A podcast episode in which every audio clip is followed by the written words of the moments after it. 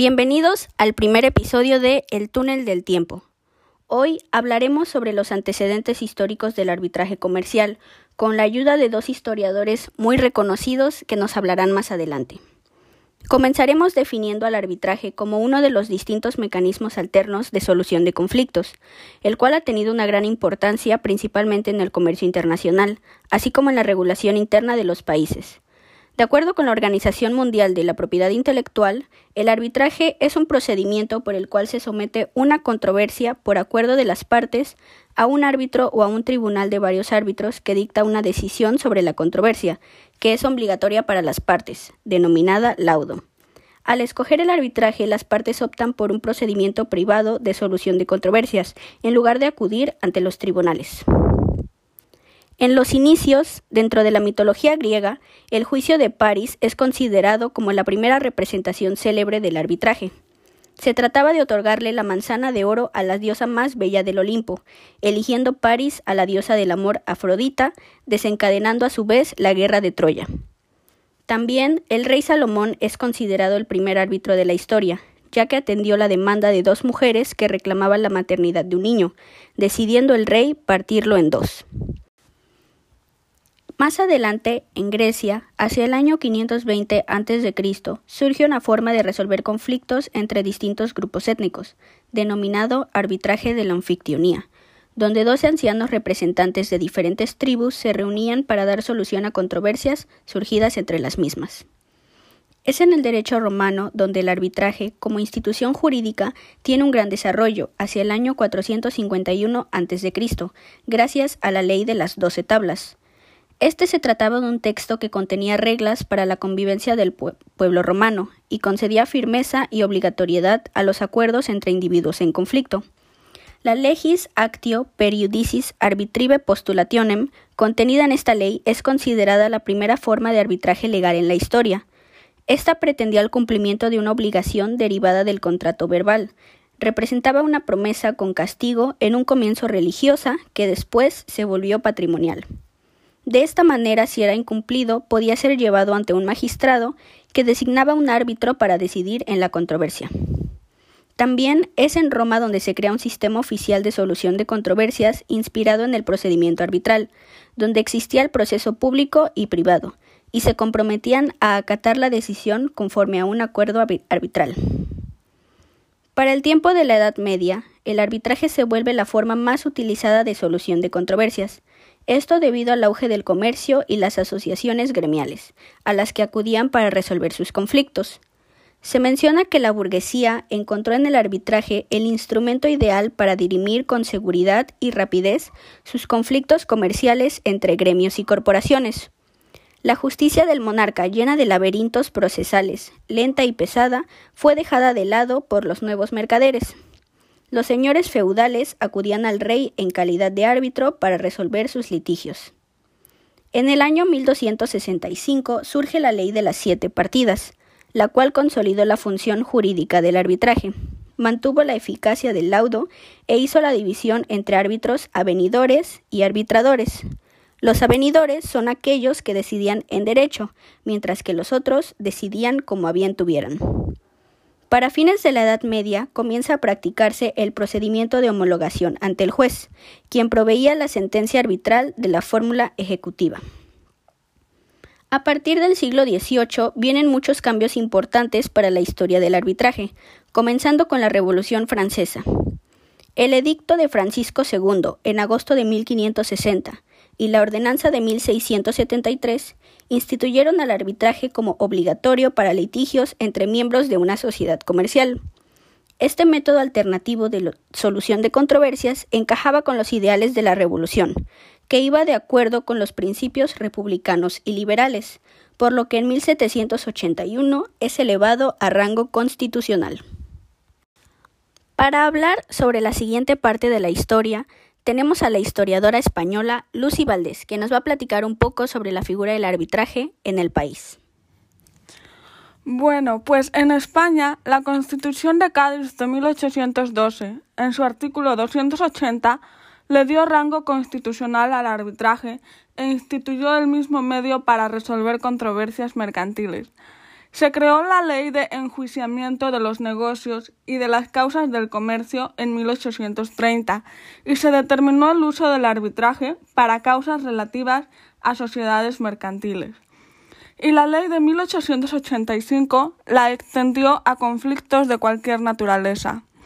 Surgieron diversas leyes y proyectos, pero en 1885 el Código de Comercio reconoce la posibilidad de acudir al arbitraje para asuntos mercantiles de manera voluntaria y es hasta 1953, con la creación de la Ley de Arbitraje de Derecho Privado, que se unifica esta figura.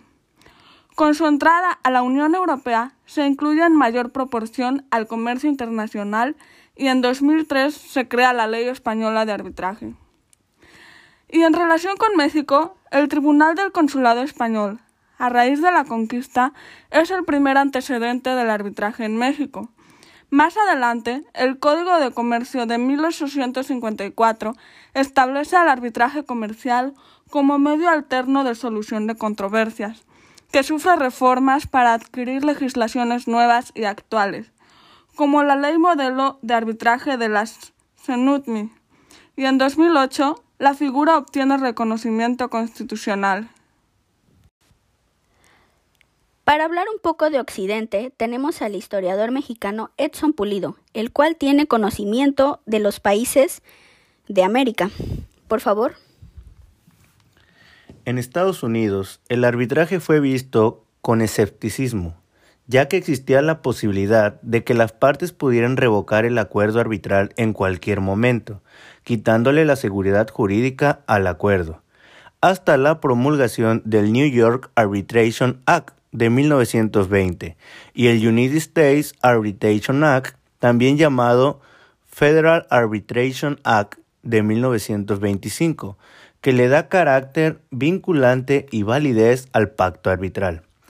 En 1970, la Convención de Nueva York de 1958 relativa al reconocimiento y ejecución de sentencias arbitrales extranjeras y en 1990 la Convención de Washington de 1965, la cual trataba arreglos de diferentes relativas a inversiones, lo cual da lugar a la creación del Centro Internacional de Arreglo de Diferencias Relativas a inversiones. Por otra parte, en Latinoamérica se da un periodo de rechazo a la figura del arbitraje antes de 1980, a partir de este año de un periodo de adopción. Esto debido a que se había monopolizado el ejercicio jurisdiccional y los estados latinoamericanos no tenían la relación comercial internacional tan desarrolladas. Se crean diversas figuras legislativas para regular el arbitraje como el Tratado sobre el Derecho Procesal Internacional de Montevideo en 1889, el Código de Derecho Internacional Privado en 1928, la Comisión Interamericana de Arbitraje Comercial en 1978, el Acuerdo de Cartagena en 1969 y se incluye la regulación dentro del Sistema Internacional Andino y el Mercosur. Retomando la figura del arbitraje en Europa, en Inglaterra la ley sobre arbitraje es aprobada por el Parlamento inglés en 1698, por la cual según ninguna de las partes podía revocar unilateralmente el acuerdo arbitral. Después, The Common Law Procedure de 1854 señalaba que los tribunales arbitrales deberían suspender cualquier procedimiento que impidiera la ejecución del laudo arbitral y confería facultades a los tribunales judiciales para designar árbitros. Es expedida en 1950 la Arbitration Act, que constituyó la base legislativa del arbitraje inglés.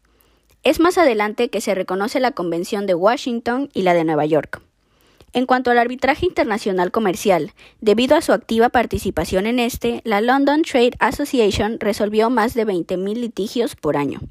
Y en 1998 se expidieron reglas de la Corte londinense sobre arbitraje internacional. Ya en la época contemporánea han surgido diversas organizaciones internacionales públicas y privadas preocupadas por la unión y regulación de las relaciones entre países, como lo son la Organización de las Naciones Unidas, la Organización Mundial del Comercio, la Cámara de Comercio Internacional y la Comisión de las Naciones Unidas para el Derecho Mercantil Internacional. Asimismo, han surgido diversas legislaciones que ayudaron a elaborar un marco regulatorio internacional uniforme, como la Ley Modelo de Arbitraje de la CENUTMI de 1985, el Reglamento de Arbitraje de la CENUTMI de 1976 y 1982, el Centro de Arbitraje y Mediación de la Organización Mundial de Propiedad Intelectual y el Convenio Europeo sobre Arbitraje Comercial Internacional, también llamado Convención de Ginebra, vigente desde el 7 de enero de 1964. Una servidora, Mariana Pizaña, le da las gracias a ustedes y a los historiadores que formaron parte del programa por haber escuchado el primer episodio de El túnel del tiempo. Hasta la próxima.